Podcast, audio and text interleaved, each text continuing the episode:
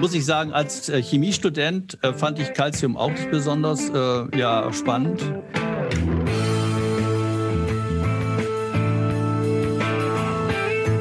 Hierhin gehört Oldenburger Wissensschnack.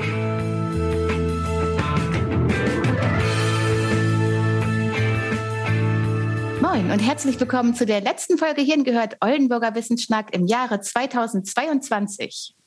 Schön, dass ihr wieder eingeschaltet habt. Äh, schnappt euch ein Spekulatius, vielleicht einen Glühwein oder eine heiße Milch und seid gespannt auf Forschung aus dem Nordwesten und natürlich die Menschen dahinter.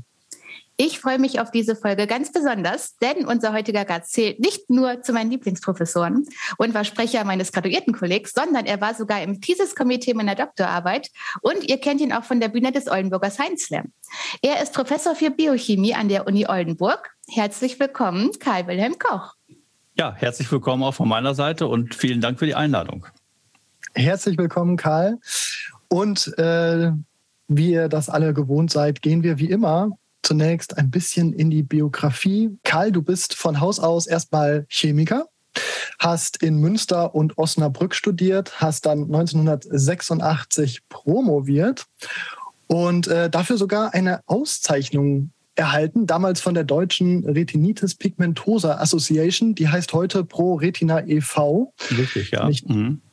Und ähm, jetzt ist natürlich direkt die Frage, bevor wir, jetzt haben wir schon direkt das erste Fachwort ähm, rausgehauen. Das wird sich alles gleich aufklären, aber wir starten erstmal mit der Frage, warum interessierst du dich fürs Sehen, beziehungsweise warum hast du dich schon von Anfang an für das, für das Sehen interessiert? Äh, ja, auf das Forschungsgebiet bin ich erst natürlich während meiner Diplomarbeit und dann später während meiner Doktorarbeit äh, gekommen. Beide Arbeiten habe ich damals in Osnabrück angefertigt. Studiert hatte ich allerdings bis zum Diplom in Münster und war dann nur für die Diplomarbeit nach Osnabrück gewechselt. Deswegen war ich erst einmal so über diese Schiene zur Seeforschung gekommen, weil äh, in Osnabrück ein junger Wissenschaftler namens Benjamin Kaup war, der sich gerade habilitierte und ich konnte bei ihm dann auch meine Doktorarbeit machen. Äh, die Frage ist, warum bin ich bei diesem Thema geblieben?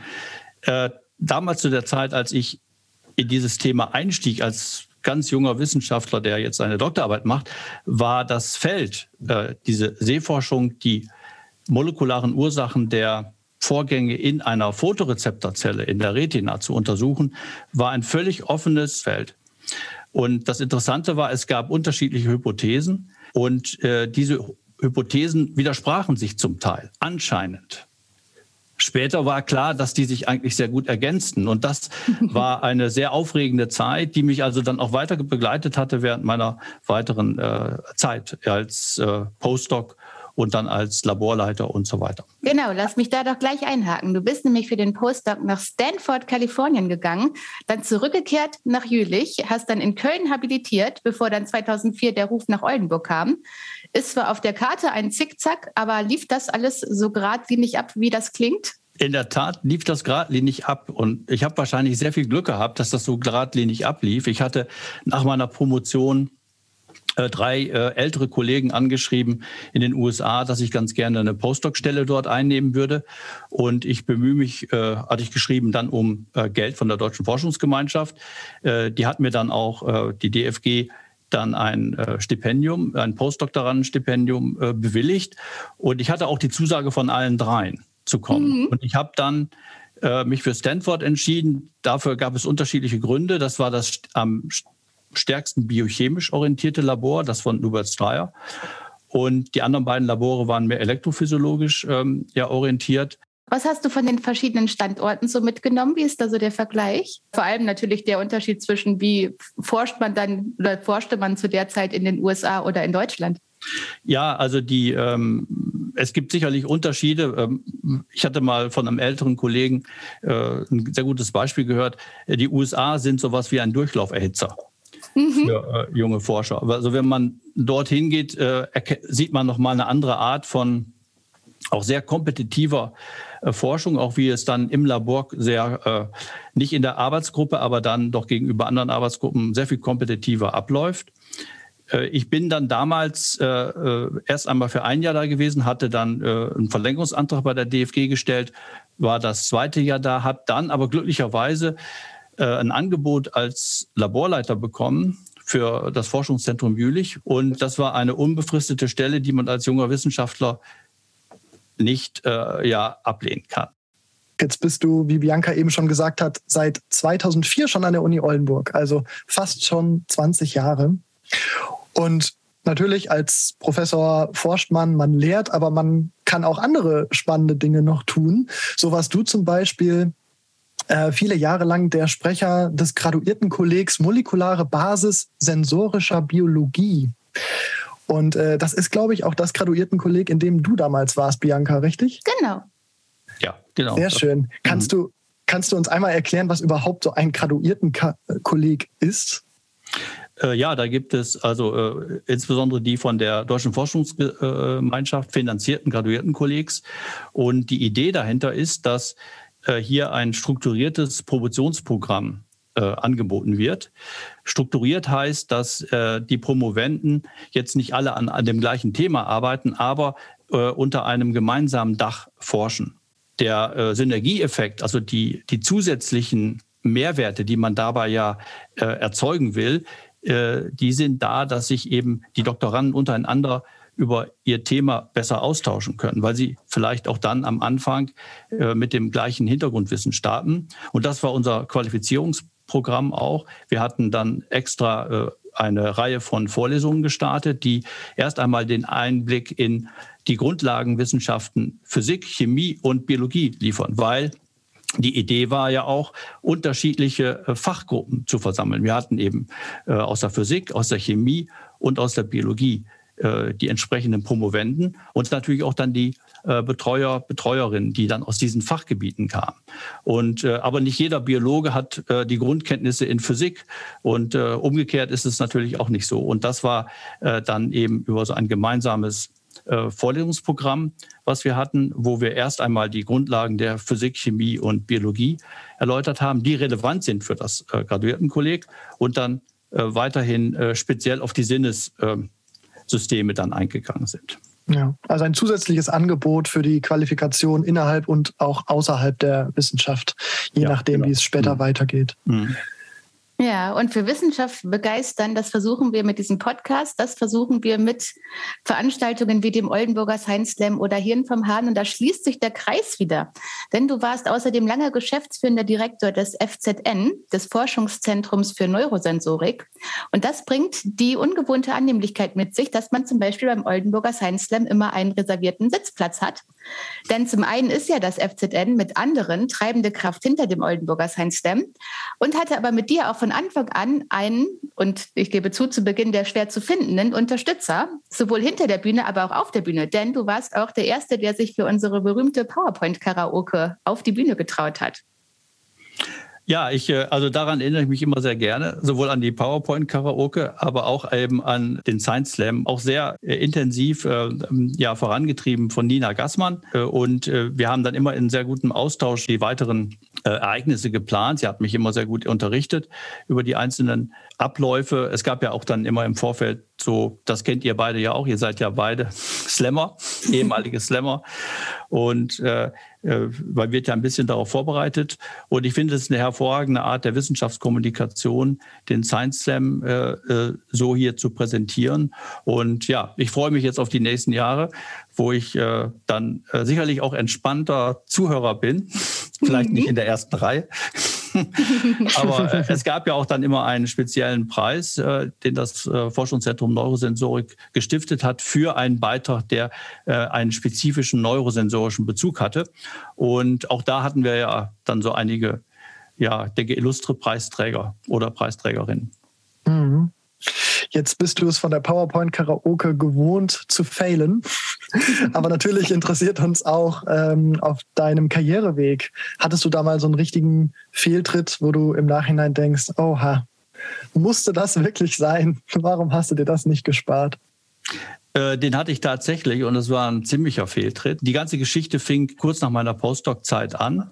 Äh, ich war also Laborleiter in Jülich und ich habe äh, in der Zeit mit einem Doktoranden, äh, ich hatte also ein kleines Labor und wir haben äh, ein Protein gesucht und isoliert, also ein Calciumbindungsprotein, was wir äh, dachten, das ist der Regulator eines, anderes, eines anderen Enzyms.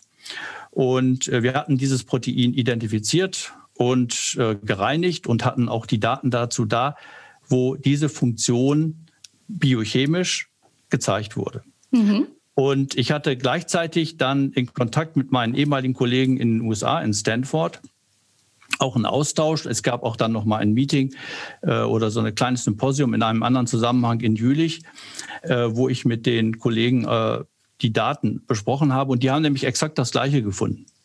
Interessanterweise. Das klingt erstmal gut. Das klingt erstmal gut. Wir waren, und wir waren deswegen sehr zuversichtlich, dass wir das Richtige hatten. Und wir haben das dann publiziert, parallel publiziert. Wir standen dann natürlich auch ein bisschen in Konkurrenzdruck, aber wir konnten das in zwei unterschiedlichen äh, Journal publiziert. Die amerikanische Arbeitsgruppe hat es ganz groß in Science publiziert. Wir haben es in Emory Journal publiziert. Das hat sehr viel Aufsehen erregt, zum Beispiel das Journal of ähm, NIH Research.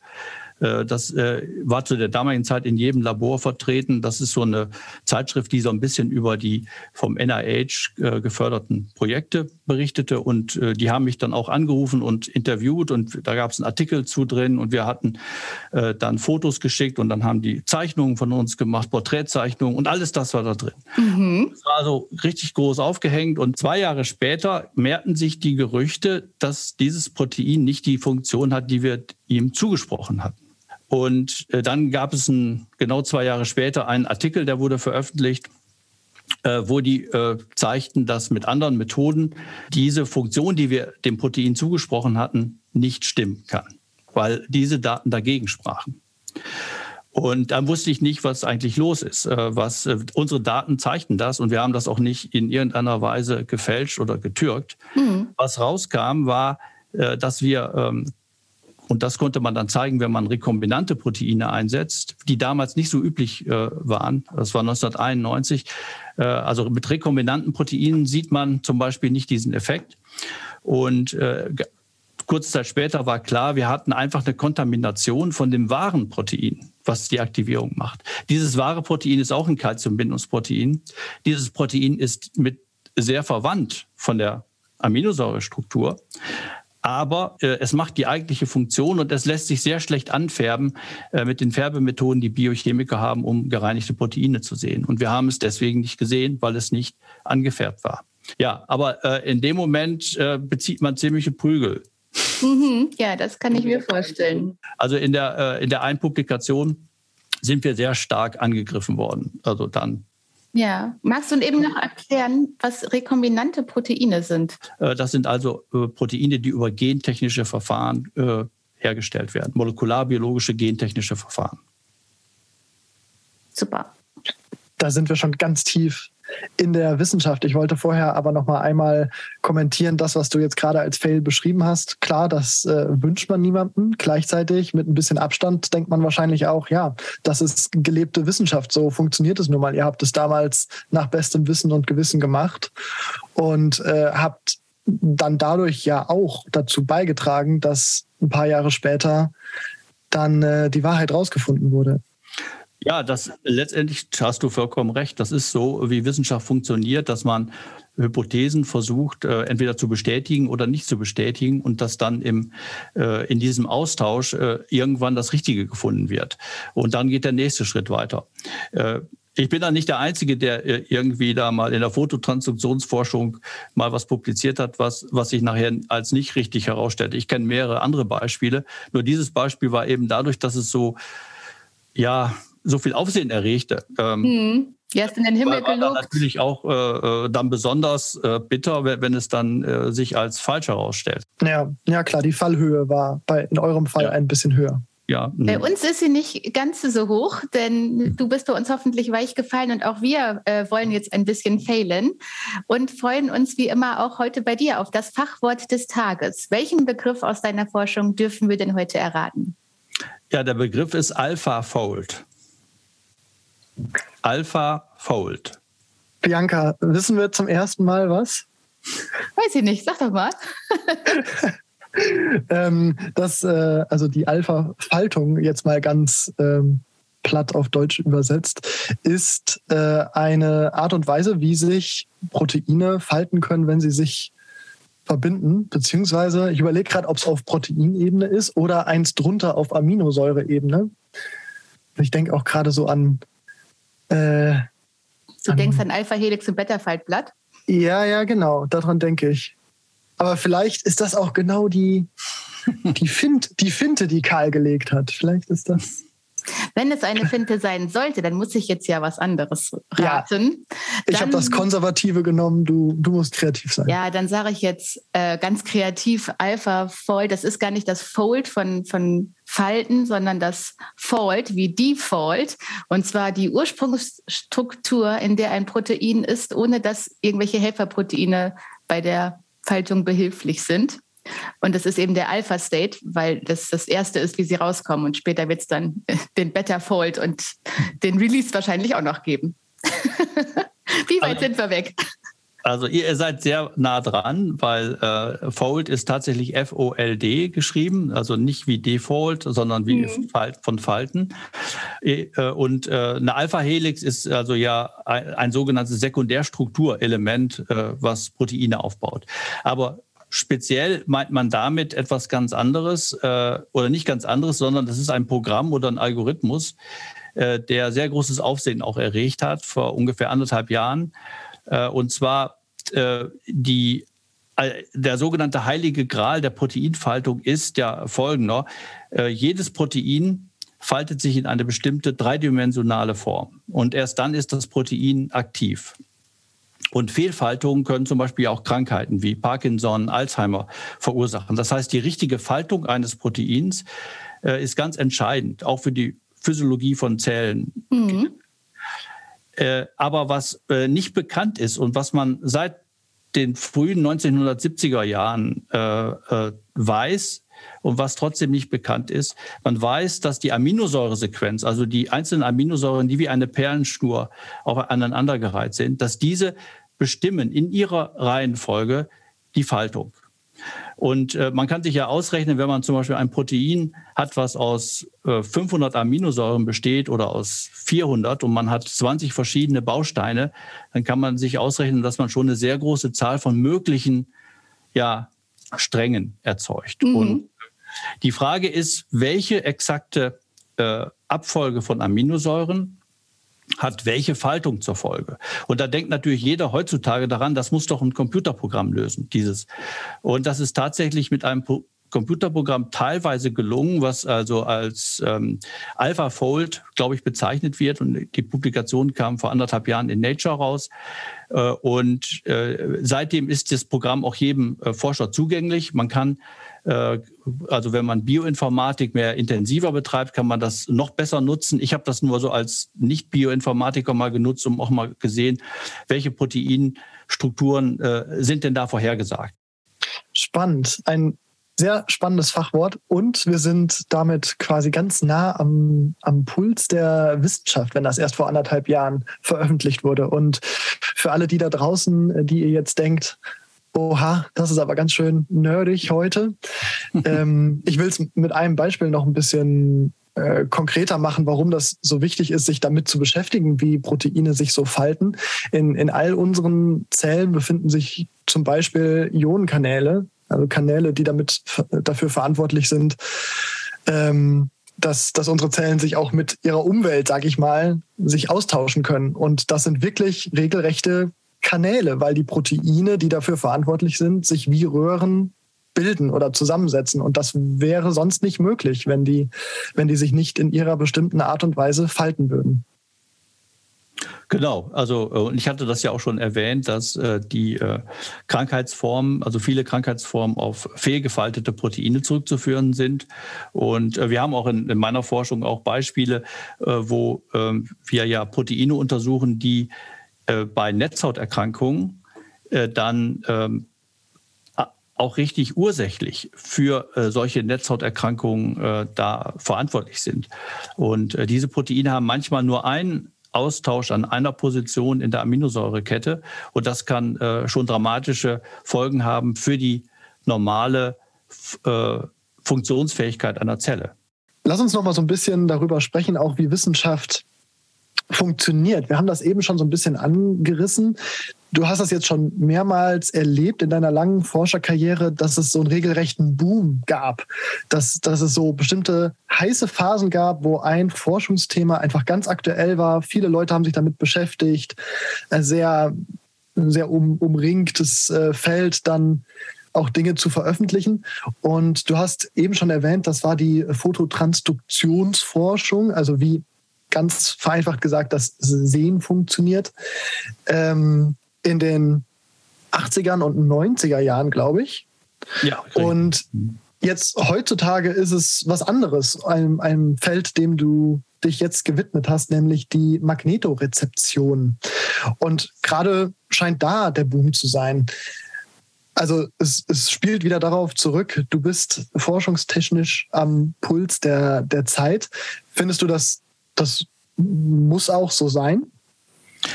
Ich, ich würde eher sagen, dass ich da glücklicherweise äh, die Möglichkeit habe, diese beiden Gebiete kennengelernt zu haben. Also das ist auch ein bisschen immer, hängt ja sehr damit zusammen, äh, wo man dann während seiner Karriere war und auch ist. Und ähm, bei der Fototransduktion war das so, als ich da ähm, angefangen hatte, eben erst in meiner Diplomarbeit, dann später eben sehr viel länger in der Doktorarbeit, äh, das Gebiet fing an zu schäumen. Das merkte man daran, dass sehr viel unterschiedliche Hypothesen plötzlich äh, auftauchten und ähm, dann natürlich auch gerade die, die einzelnen Gruppierungen der, der Wissenschaftler untereinander das sehr intensiv diskutierten. Und die äh, Phase äh, dauerte bestimmt bis Ende der 90er Jahre an. Dann gab es eine neue Phase, wo mehr äh, transgene Mäuse eingesetzt wurden und wo man mehr die Krankheiten untersuchte, äh, die eben zur Netzhauterkrankung oder Netzhautdegeneration führten. Aber die grundlegenden ja, Mechanismen, die waren dann schon aufgeklärt im Wesentlichen. Und äh, man muss sich das vorstellen, das war am Anfang, als wenn ihr da in ein Lehrbuch gucken würdet, was damals 1982 oder wo, wo ich nach, für meine Biochemieprüfung nachgelernt habe, da stand da nichts zu drin, gar nichts. Und heutzutage ist das ein ganz ausführliches Kapitel, wo das in jedem Zell- und mhm. Molekularbiologiebuch, äh, Biochemiebuch äh, erläutert ist.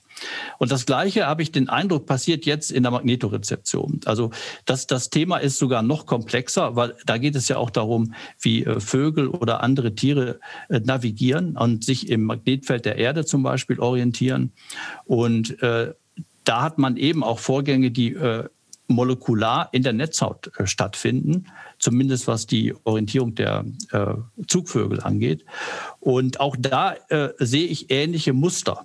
Das finde ich so äh, spannend. Ähnliche Muster, die zeigen, unterschiedliche Hypothesen werden vertreten. Es gibt für jede Hypothese äh, auch Belege, auch experimentelle Belege und ist äh, natürlich theoretische Überlegungen. Und auch da sieht man, dass das Feld schäumt äh, fängt an zu schäumen. Und ich denke, die nächsten Jahre werden extrem spannend sein. Und die Magnetorezeption ist ja hier in Oldenburg über äh, Henrik Mauritzen und dann auch äh, einige andere äh, dann hier sehr gut vertreten. Und ich denke, da werden wir noch so ein paar sehr interessante Überraschungen in der Wissenschaft wahrscheinlich äh, erleben. Ja, also das, das klingt ganz so. Ich bin, ich versuche das gerade noch ein bisschen für unsere Zuhörerinnen und Zuhörer zusammenzufassen. Da gehen jetzt gerade so ein bisschen die verschiedenen Sinne durcheinander. Äh, wir haben über Fototransduktion, also über das Sehen gesprochen, ganz vereinfacht gesagt. Da muss ja irgendwie aus einer Lichtwelle ein elektrischer Impuls werden, damit unser Gehirn etwas damit anfangen kann. Und das passiert äh, eben auf der Netzhaut. Und bei der Magnetorezeption ist eben die Idee, naja, es gibt, es gibt ein Magnetfeld und auch das kann dann richtig interpretiert vom Gehirn genutzt werden für die Information. Und das ist eben dann besonders wichtig bei, äh, bei Zugvögeln. Lass uns einmal kurz bei der Magnetorezeption bleiben. Gibt es dann wirklich magnetische Partikel im, im Kopf? Gibt es da Proteine, die, die da dran beteiligt sind? Oder was ist da der, der aktuelle Stand oder das, woran du gerade forschst? Äh, ja, woran ich forsche, äh, ist eigentlich etwas anderes. Das sind äh, Proteine eben, die man als Kryptochrome bezeichnet. Und diese Proteine sind gleichzeitig auch lichtsensitiv, lichtempfindlich. Die werden also durch blaues Licht angeregt. Und das blaue Licht ist für diesen Mechanismus, den man dafür äh, ja, postuliert hat, dieser, das blaue Licht und die Anregung über blaues Licht ist da auch ein wichtiger Schritt. dass zusätzlich das Magnetfeld der Erde dort auch eine Rolle spielt und eben wahrgenommen wird, aber in einem angeregten Zustand dieses Moleküls, dieses Proteins, äh, was in der Netzhaut von äh, Zugvögeln äh, nachgewiesen worden ist. Es gibt aber, was du gerade sagtest, auch eben eine alternative Hypothese, die eben von solchen ähm, ja, magnetisch sensitiven ja, Eisenpartikeln ausgeht. Die hat man ursprünglich auch dann im Schnabel der Vögel vermutet. Das konnte aber nachgewiesen werden, dass das eine Fehlinterpretation war. Und es gibt aber natürlich auch magnetotaktische Bakterien, die sich auch im Magnetfeld ausrichten. Und da bin ich jetzt kein Experte. Da ist mein Kollege Michael Winkelhofer der Experte. Aber da sieht man eben solche Eisenpartikel die eben magnetisch äh, sind.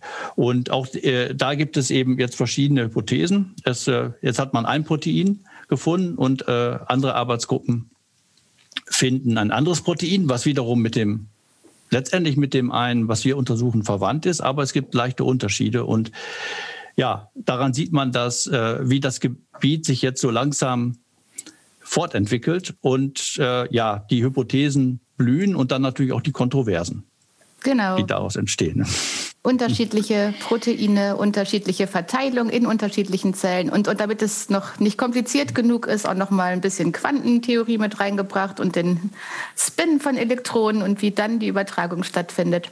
Aber du kommst bei diesen ganzen Themen ja von der Proteinseite. Und, das haben wir vorhin noch gar nicht erwähnt, du warst ja auch Initiator des Studiengangs Molekulare Biomedizin, den es jetzt erst seit zwei Jahren in Oldenburg gibt.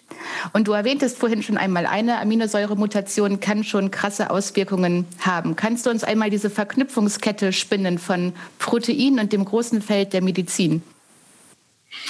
Äh, ja, also vielleicht erst zu diesem Studiengang molekulare Biomedizin. Äh, das ist ein Studiengang, den wir initiiert haben hier, äh, weil wir erst einmal gesehen haben, dass sehr viele Studierende, die hier bei uns Biologie studieren, äh, ein sehr großes Interesse hatten. Also nach dem Bachelor zum Beispiel in, äh, auf andere Universitäten äh, dann zu wechseln, die eben solche medizinorientierten Studiengänge anbieten, weil dieser, äh, diese Art von Studiengängen gibt es schon länger in Deutschland. Es gibt molekulare Medizin oder die heißen immer etwas anders.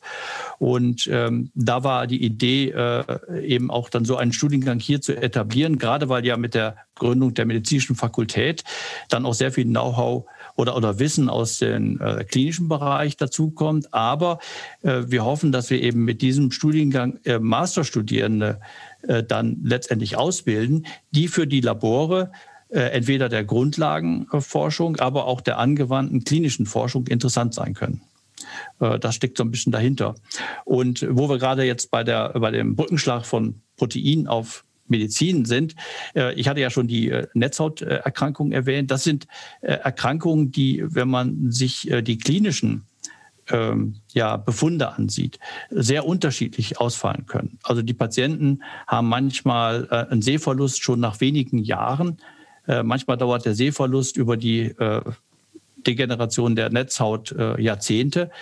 Und es gibt da sehr Unterschiede. Manchmal sind es nur stationäre sogenannte Erkrankungen, die immer für eine Nachtblindheit sorgen, aber nicht unbedingt dann zu einer vollständigen einem vollständigen Sehverlust dann führen. Und alle diese Erkrankungen äh, sind sehr häufig mit äh, Mutationen verknüpft, die häufig auch erblich sind.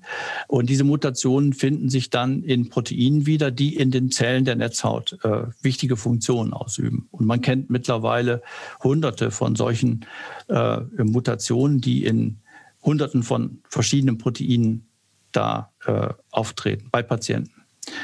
Äh, also äh, insgesamt sind, glaube ich, weltweit ein, ist, gibt es einen betroffenen oder eine betroffene Person von ungefähr 4000 Personen, die in irgendeiner Form an Netzhauterkrankungen äh, leidet. Das sind sehr viele, aber weil es so sehr unterschiedliche äh, ja, Auswirkungen hat, gibt es da keine sehr gute Therapie. Nicht? Das ist was anderes als eine Herz-Kreislauf-Erkrankung äh, wo, wo, oder eine Tumorerkrankung.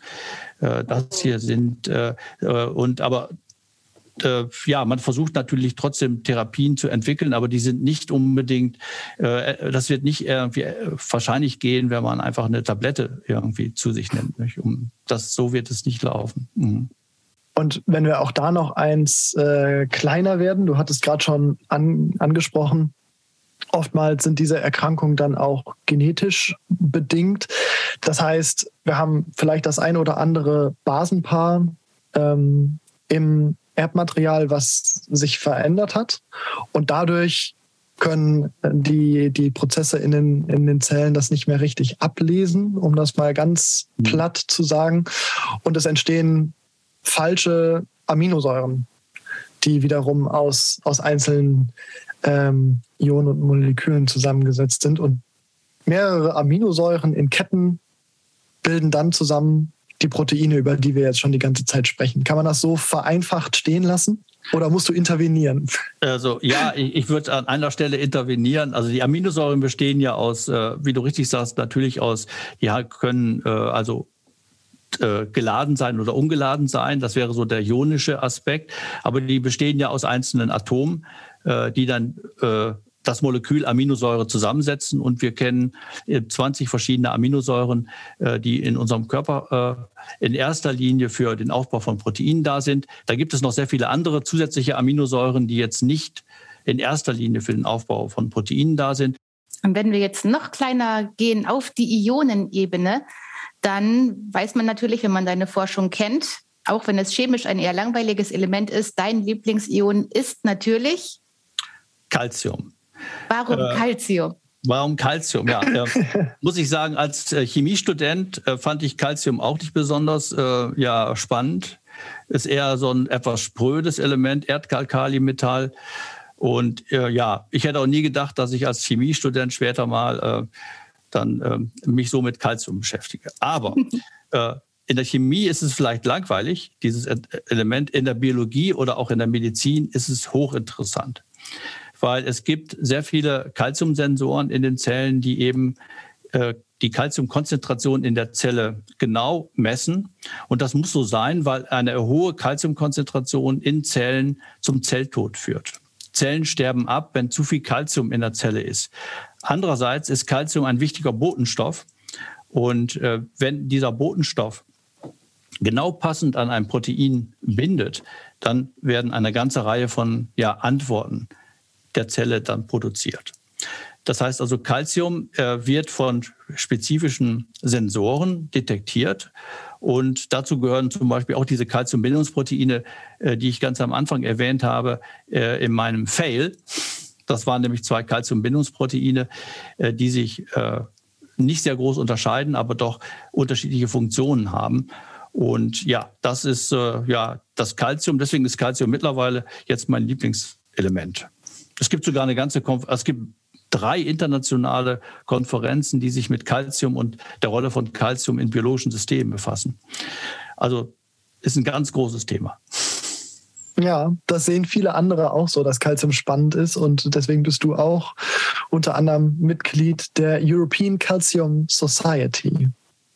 Genau, da äh, kann jeder Mitglied werden, der äh, sich dazu berufen fühlt, der also an Calcium arbeitet. Und ja, ich äh, bin da gerne Mitglied, weil die machen sehr, äh, sehr gute Konferenzen. Dieses Jahr war eine Konferenz in Cork und äh, dort ähm, ja, finden sich ja auch weltweit dann meistens aus äh, manchmal 20 verschiedenen Ländern oder noch mehr äh, dann äh, entsprechende Kolleginnen und Kollegen dann zusammen. es gibt, wird immer, man wird gut versorgt während der Kaffeepausen und auch ähm, äh, äh, das Konferenzdinner ist immer auch sehr gut. Ohne ja. Zweifel. Mhm. Und eure Kaffeepause beziehungsweise die heiße Milch, die wir am Anfang empfohlen haben, war hoffentlich auch jetzt ein guter Zeitvertreib für die unterhaltsame Folge, die wir heute hatten. Und damit sind wir auch schon durch für dieses Jahr. Vielen, vielen Dank, Karl, dass du heute bei uns warst. Das ist doch dann ein schöner Abschluss äh, des Jahres. Ich äh, habe mich auch gefreut, da hier diesen Podcast zu machen. Nochmal herzlichen Dank von meiner Seite. Äh, war wirklich äh, eine sehr schöne Unterhaltung und ja, kann man nur noch sagen, frohe Weihnacht. Ganz genau. Vielen mhm. Dank dir, Karl. Das war eine sehr unterhaltsame Folge. Vielleicht bis irgendwann zum nächsten Mal. Und wir hoffen natürlich auch, dass ihr da draußen was gelernt habt, dass ihr jetzt euren Familien an den Feiertagen was Schönes, Wissenschaftliches über Kalzium erzählen könnt und sagen vielen Dank fürs Zuhören, frohe Weihnachten, einen guten Rutsch. Und wir hören uns natürlich nächstes Jahr wieder, wenn es wieder heißt Hirn gehört. Oldenburger Wissensschnack.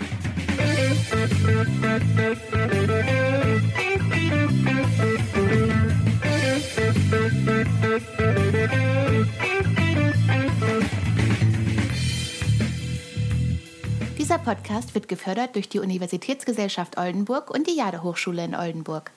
Er ist eine Initiative des Oldenburger Netzwerks Wissenschaftskommunikation, zu dem sich verschiedene regionale Forschungsinstitutionen verbunden haben. Dazu gehören die Jade Hochschule Wilhelmshaven Oldenburg-Elsfleth, die Kai von Ossietzky Universität Oldenburg mit dem Zentrum für Lehrkräftebildung, Didaktisches Zentrum und dem Forschungszentrum Neurosensorik, das Deutsche Forschungszentrum für Künstliche Intelligenz, das Schlaue Haus Oldenburg das Office, Institut für Informatik, das European Science Communication Institute und das Oldenburger Energiecluster OLEG e.V.